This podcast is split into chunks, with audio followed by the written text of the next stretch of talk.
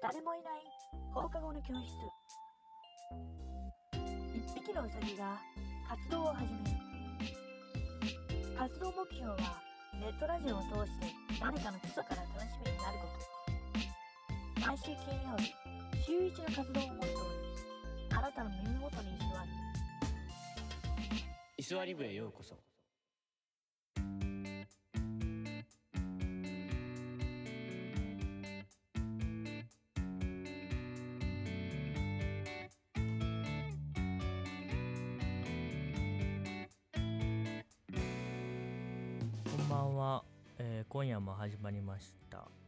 居座り部部長のライビットです、えーこの冒頭にかかってる BGM はあのー雑音のない世界さんがフリーで提供している BGM を使っております。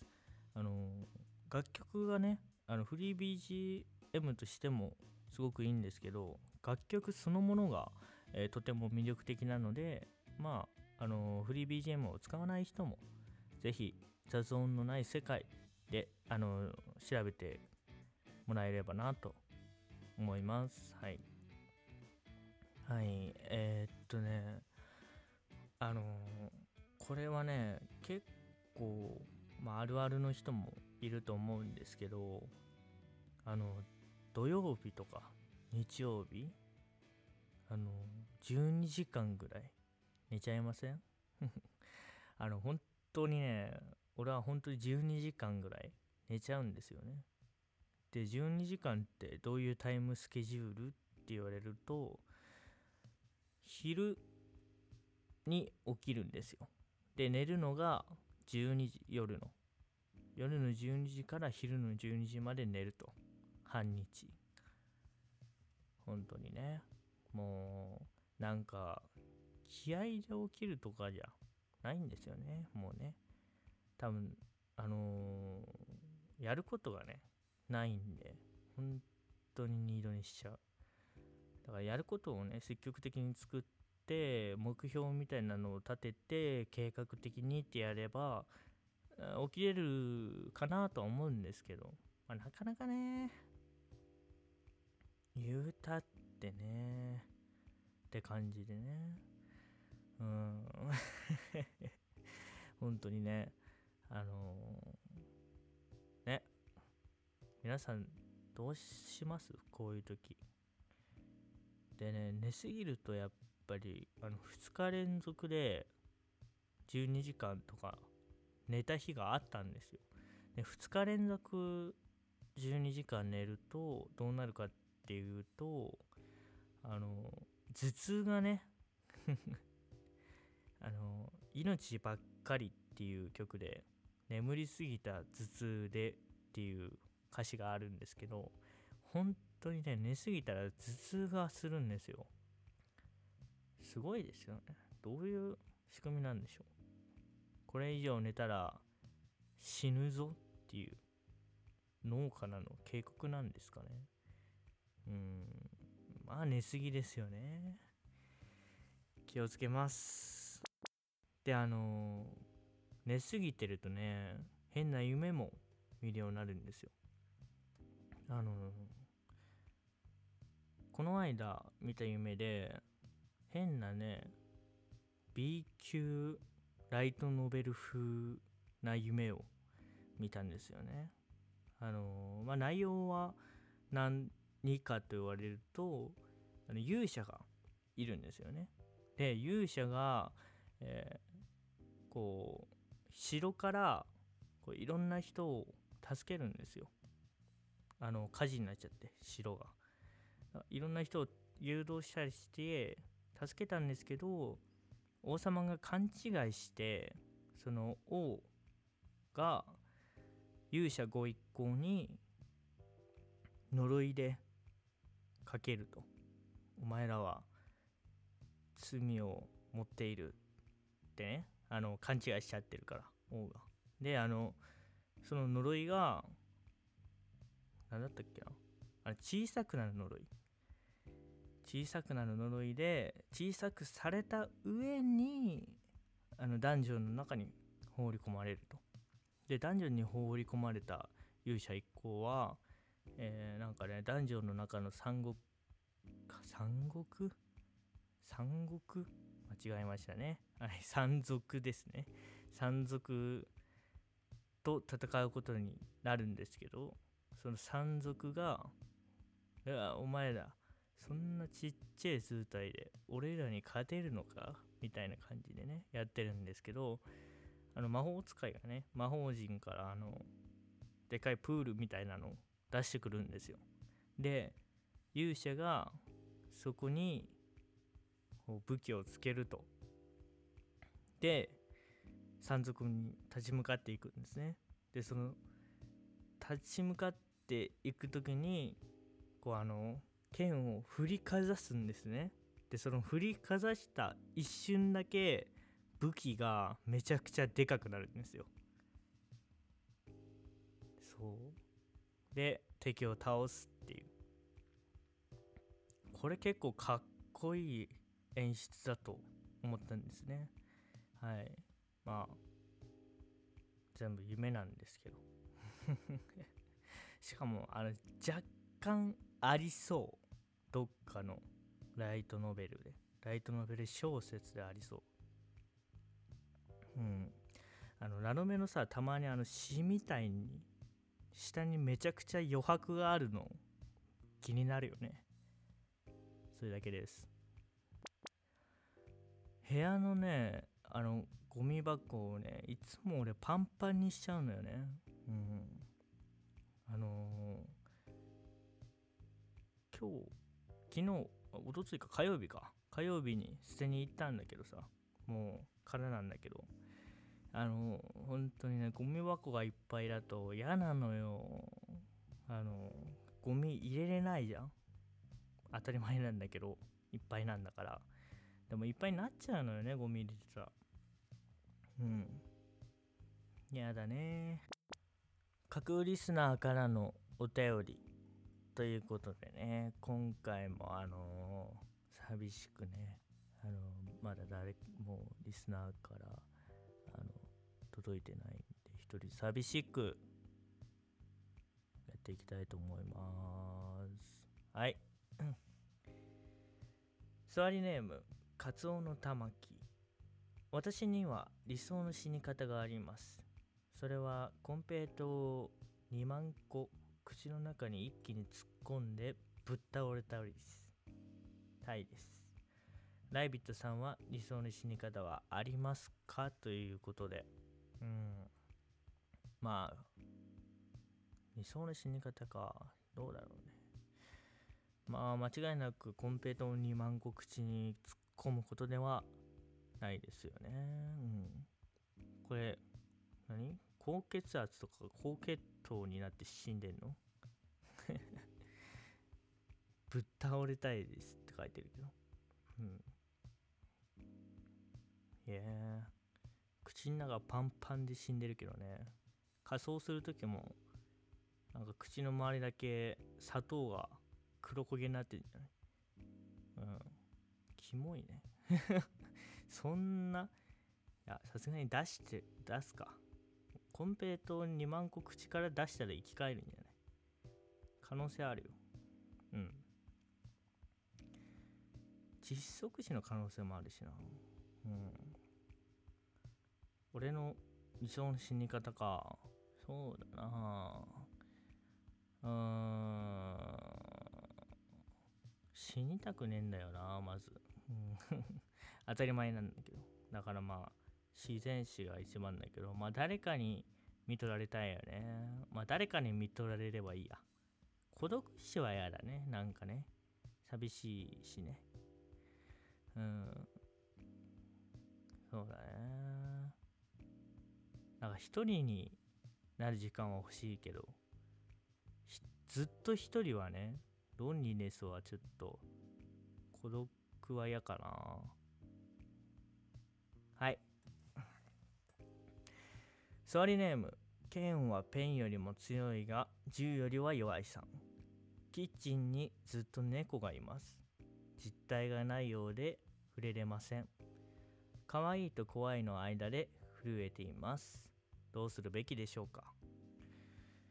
うーんまあ多分まあ何もされてないようなので、悪霊ではないかな。うん。もしくはあの近未来型の猫でホログラムっていう可能性もあるけど、うん。まあ、森地をするなりなんなりで、うん、まあ別に害をなさないんだったら、あの、おっさんの霊的なのはね、ずっといるよりかはいいと思うんで、うん。猫ぐらいだったら済ませてもいいんじゃないかなとは思いますけどね。うん。例前提で、例らの前提で話してるけど、どうなんだろうね、実際のところね。うん。あと、剣はペンよりも強いが銃よりは弱いってなんか嫌だな。なんか嫌だな。お便りは以上です。ランダムお題でフリートーク。というわけでね、あのーこのコーナーでは私、ライビットが、えーランダム単語ガチャというサイトを駆使して、えーなんかフリートークをするという、それだけの企画です。はい。まあ大体ね、あの3つか4つまあ3つかな ?3 つぐらい、えー話せたら3つくらい内容を決めて話せたらいいなと思ってますまあさっさといきましょう。アダム・ライナー。はい。あ今回からあのー表示単語数を変えてます。1つにしてます。3つはきついんで、えーアダム・ライナーについて話したいと思います。まずアダム・ライナーの経歴をね、あのーウィキペディアで調べると、アダム・ライナーは最も変化した身長の記録保持者である。歴史上で唯一、小人賞と巨人賞を双方に該当していた人物とされ、18歳の時、えー1917年の身長は1.38メートル19歳で43メートル。だから1メートル43メートル。あ いやいやいや1メートル43センチ。であった。この後ライナーの身長は急激に伸び1931年の時点では2.18メートル。でっか。1950年の死亡時には2.337メートルにまで到達しているという。へえすごっ。結構ねあのー僕はあの昔っていうかまあ昔か。あの小学生ぐらいの時か。小学生中学生ぐらいの時はあのー大抵ね図書室に行ったらギネスブックがギネス世界記録ブックみたいなギネスブックみたいなのが置いてるんだけどそれ結構友達と一緒に見てたりして結構ねあのまあ小人症の人とかあるいはその逆で巨人症 あれだ。もう最悪巨人症の人とか小人症の人とかいたんだけどまあえでも顔つきがまず結構違うくない？だってあのー小人症の人の顔って割とあの子供っぽい顔つきなのよ。でまああの巨人症の人の方がこれはあの俺の個人的なイメージなんだけど巨人症の人の方があのちょっとねあの顔が大人っぽいっていうかっていうイメージなんだけどどうなの？その辺。えだって顔も変わっちゃうんじゃない？最悪最悪っていうか最悪でもないけどまあそれが成長というものなんですけどえー、すご。え？合計何メートル？伸びたの？えー、ちょっと待ってよ。じゃ顔を検索します。アダム・ランナー。えー、ちょっと待って、合ってる？じゃ えっと、アダム・ライナーですね。それは出てこねえわ。アダム・ライナー。あ、死因じゃなくて。アダム・ライナーは。えー、でも普通の顔、あ、でもなんか、これかな？この写真、なんか写真がいっぱいあってどれかわかんないけど、まあ、うん。アダム・ライナー。えー、2メートルか。俺173センチなんだけど、俺の友達に190センチのやつがいて、だから俺はまあ、えーまあ、2メートルの人は見たことないね。皆さんは見たことあります ?2 メートルの人。まあ、多分なかなかないと思うけどね。うん。というわけで、えー次々行きましょう。えー続きまして、トリオ。はい。トリオでね、フリートークということで。トリオね、まあ、3人いるっていう意味だけど、まあ、3人いるっていうか3人グループっていう意味だけど、あのートリオね、えートリオ。まあトリコ最終回とかね、あのグルメスパイザーとかありますけど、まあそれはトリコなんでね、まああんま関係ないとして、まあトリオのお笑い芸人といえば、例えばね、あのーロバート、ロバートね、ロバートとかね、あのロバートはこの間、あのお水だけの料理教室みたいなの見たけど、あれめっちゃ面白かったね。あと、ロバートは、あのー秋山がやっぱあの天才的なイメージは結構あるけど、あのトリオでもなかなか面白いんだよね。あの、馬場？馬場さんが、あの結構ね、見た目の割にあの、お茶目でね、あのなんかね、控えめで、大人のしめで、お茶目でっていう。あ、そうなんだっていうね。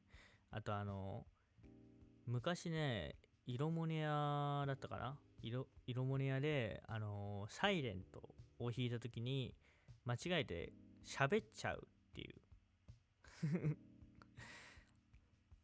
のは、あの、面白かったですけど、うん。ですね。まあ、トリオ、ね、あのーあのー、3時のヒロインとかね、3時のヒロインは、なんかね、あのー両極端なね、こう、両極端、両極端？じゃないな、両方、両サイドが極端にでかいか。これ、略して両極端と。はい。な、2人組と、2人と、もう1人ね、あの、広くってちっちゃいのがいるんで、ちっちゃくはないか。うん。まあ、あの、比較的痩せ型というか、まあ、あの、2人に挟まれてるから痩せ型に見えるというかね。あの、まあ、漫画だったら確実に真ん中軍師役で、まあ、2人は攻撃アタッカーでしょうね。うん。トリオね。トリオってね、でも、芸人とかでもトリオってあんま少ないよね。うん。なんか、あ、でもそんなこともないかな。でもコンビの方がね、バランスがいい感じがするよね。うん、なんかね。でも、あのーピンだったら、まあ、そもそも普通っていうかな、あの、ピンって、あの自分の世界を出しやすいから、なんかすごい独特なイメージとかあるけど、まあ、コンビだったら、まあ、漫才とかね、あのそこら辺の王道のところを狙いやすいっていうかね、あの、あるけど、うん、まあ、皇帝ペンギンとかはた、あのーもう7話知ってんだ、今。もうでも分かんなくなったんで、終わります。はい。えー次、行きましょう。やばいなぁ脳みそがね、回ってないのよ。引きます。インフルエンザ。はい、インフルエンザね。あの、今ね、コロナがどうこうどうこうつってね、結構大変な騒ぎになってるんですけど、これ次ね、もうインフルエンザも入ってきたら、もうわけわかんなくなってくると思うんですよね。まあ、あの、同じ病原菌っていうか、あの、ウイルスですけど。でも、あの、まあ、友人っていうかねまあ世間の一部で言われているっていうかまあこれは一般論なのか分かんないけどによればまあコロナもいずれかはインフルエンザみたいな扱いになると、うん、やっぱ抹消はできないんだね。うん。インフルエンザね、あのー、やっぱね、風邪とかね、もう俺は、まあ最近はね、まあ、もうだし去年高熱出したぐらいでもう長いこと寝込むような事態になった事態に陥ったことはあのほとんどないんですけどね、はい、なのであの本当に体調管理はね、うん、気をつけないとねやっぱ無理にお仕事とか無理に運動したりしてまああの体痛めてあの結果調子も悪くなってコロナにかかるみたいなことがないように、えー、したいものですよね。インフルエンザのワクチンは結構信頼性が高いで有名ですけどしない有名かどうかは知んないけどコロナのワクチンってどうなんですかね。まああのまあ打っとくに越したことはないと思うんですけどうん。まあ、今のところあの高齢者からどんどん高齢者医療従事者からどんどん打っていってるみたいですけどあのまあ、副作用も、まあ、あるにはあるんですけど、まあ、あのコロナにかかるよりはマシぐらいの副作用で、えー、済んでるみたいなんで、うん、まあひとまず安心していいんじゃないかなとは思いますけどねワクチンについてはね、はい。まあ、インフルエンザもコロナも手洗いうがいで予防しよう。ということで、えー、この話は終わりたいと思います。え集会？全校集会で話してるのか、うん、はい。次行きましょう。いきます。セフィロト、はい、来ました。知りません。これ何でしょう？セフィロトとは、ちょっと調べますね。ああ、生命の木、旧約聖書ね。はいはいはい。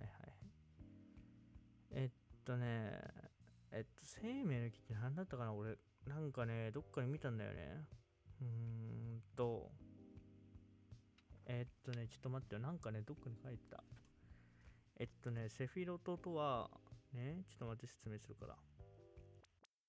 まあ、セフィロトっていうのは、なんかカバラっていう人が、まあ、神による、あの、世界の創造図をそう呼んだらしいんだよね。うん。で、まあ、あの、その想像の図っていうのは、まあ、いろんな属性に分かれるよっていう話です。もうそれ以上は何とも言えませんね。はい。うん、よく知らない。うん。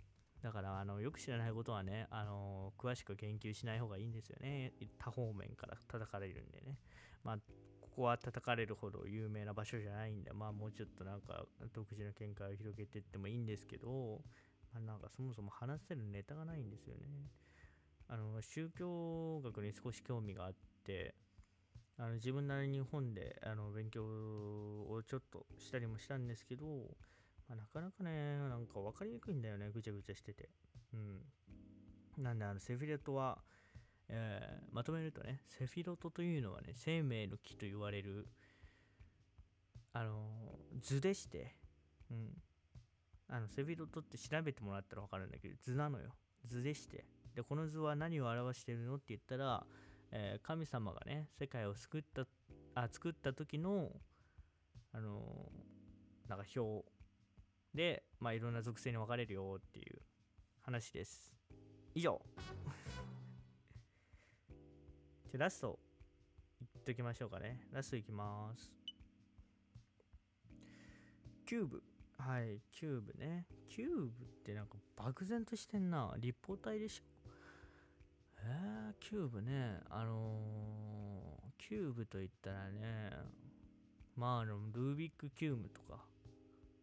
なんて言ったの俺？キューブって言った？滑舌が終わってるな。今ちょっと頭痛いんだよね。あのな、なので、あの、噛んだら全部そのせいです。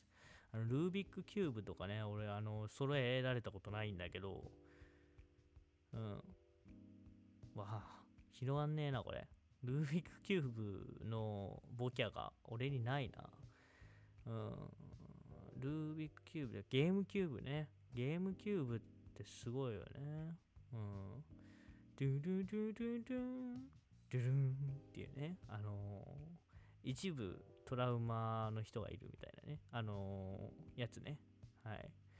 ルービックキューブ、ゲームキューブ、えー、あとあのーコンソメのキューブとかね、あれ。あれちょっと舐めたらめちゃくちゃ辛いんだよね。多分。よくよく考えたら舐めたことないわ。適当なこと言ってんな。はい。以上です。あの、すいません、もう、ギブアップということで、えーこのコーナーは終了させていただきます。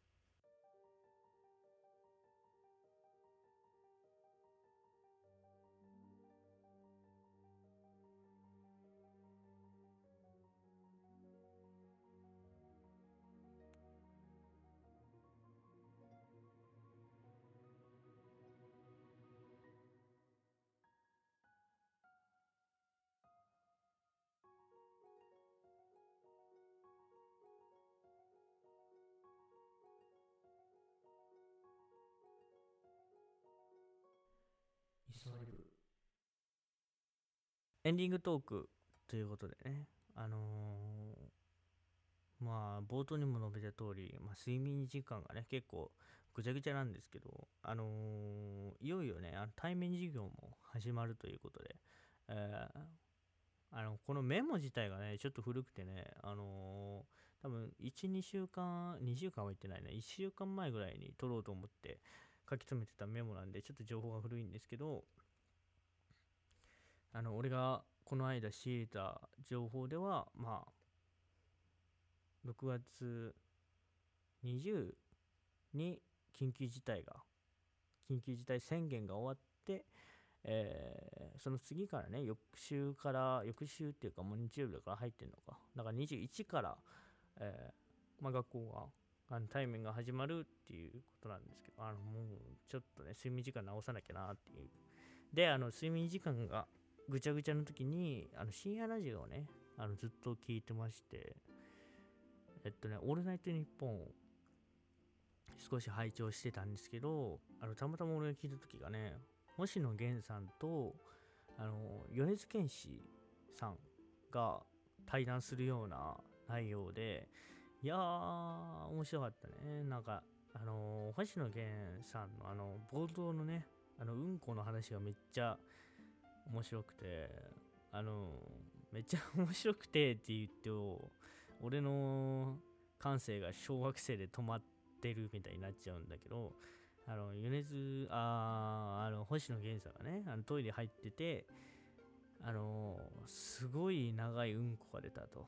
で、それを測ろうと思って、あの携帯取ってね、あの携帯ってあの測るアプリあるじゃない？長さを測るアプリ。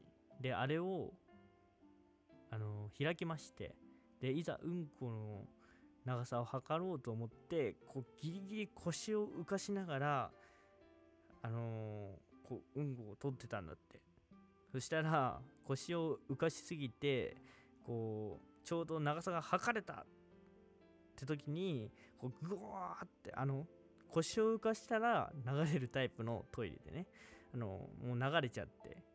長さは最後まで分からなかったっていう話なんですけど、まあ、すごく今かいつまんで話しましたけどなのであの原文はねもっと面白い星野源だけにね。星野ね しょうもねえな。星野源だけに原文はねもっと面白い話だったんでね。もうちょっと尺の長い話だったんで。はい。やっぱ2人ともなんかねラブソングを書いててまあ星野源さんは「不思議」っていうやつとあと米津玄師はあれなんてタイトルだっけ？パールブルーだっけ？パールブルーだね。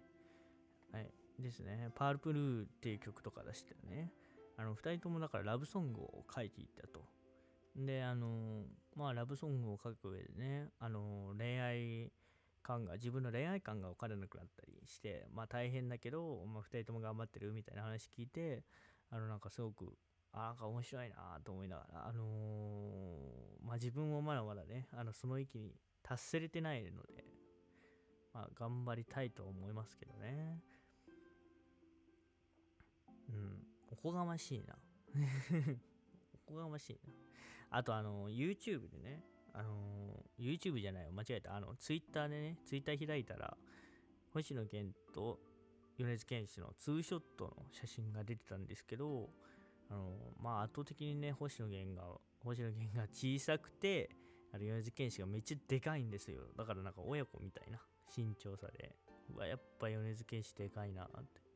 でもあの、米津玄師って基本的に PV とかでも、なんか誰かと身長を比較するぐらい近くにいいることやないじゃないですか。米津玄師とツーショットで、あの、映ってる MV みたいなのは、あの誰かがね、誰かあの女優さんなり、あの、なんなりが、あの、ツーショットで映ってるみたいな MV ってなかなかないんで、あの、改めて見ると、改めてそうやって低くしてみるとでかいなっていう。あの、米津玄師さん自体は確か190センチぐらい身長があってね。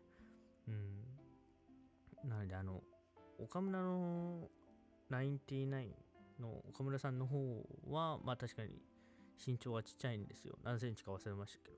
でも、あの、やべっちって、あの、身長が170センチなんですね。170センチ前後なんですよ。でも、岡村さんと並ぶことによって、やべっちも180ぐらいあるように見えるんですよね。だから、あの、逆にそういうこともあるんだ、みたいな風に思いましたけどね。この間、あの、99の身長を見てね、あの、はい。まあ、どうでもいい話なんですけど、はい。というわけで、あまあ、あの、なんか今日は、なんかいまいちな、調子悪いかもな。こんなこと言っていいのか。はい。なんか、ものすごく早口で喋ってしまったように思いますが、はい。あのなのでね、なんか思考がね、なんか、まとまってないね。うん。なので、あの、まあ、次からはちょっと気をつけますね。はい。えー、じゃあ、えーまとめの方に入りましょうかね。イスワリブではお便りを募集しています。説明欄のが、あん、あん。だからもうしまんね。説明欄のメールアドレスまでお寄せください。それでは、今日の部活はここまで。またお会いしましょう。さよなら。誰もいない。放課後の教室。七不思議の一つと噂される。怪しげな声が廊下に響く。犬の遠吠えと同時にその声はやむらし。い机に向かうウサギの男が誰かの頼りを読み上げている両耳をわずかに揺らしながらどこかの誰かの隙間にお邪魔今日の部活は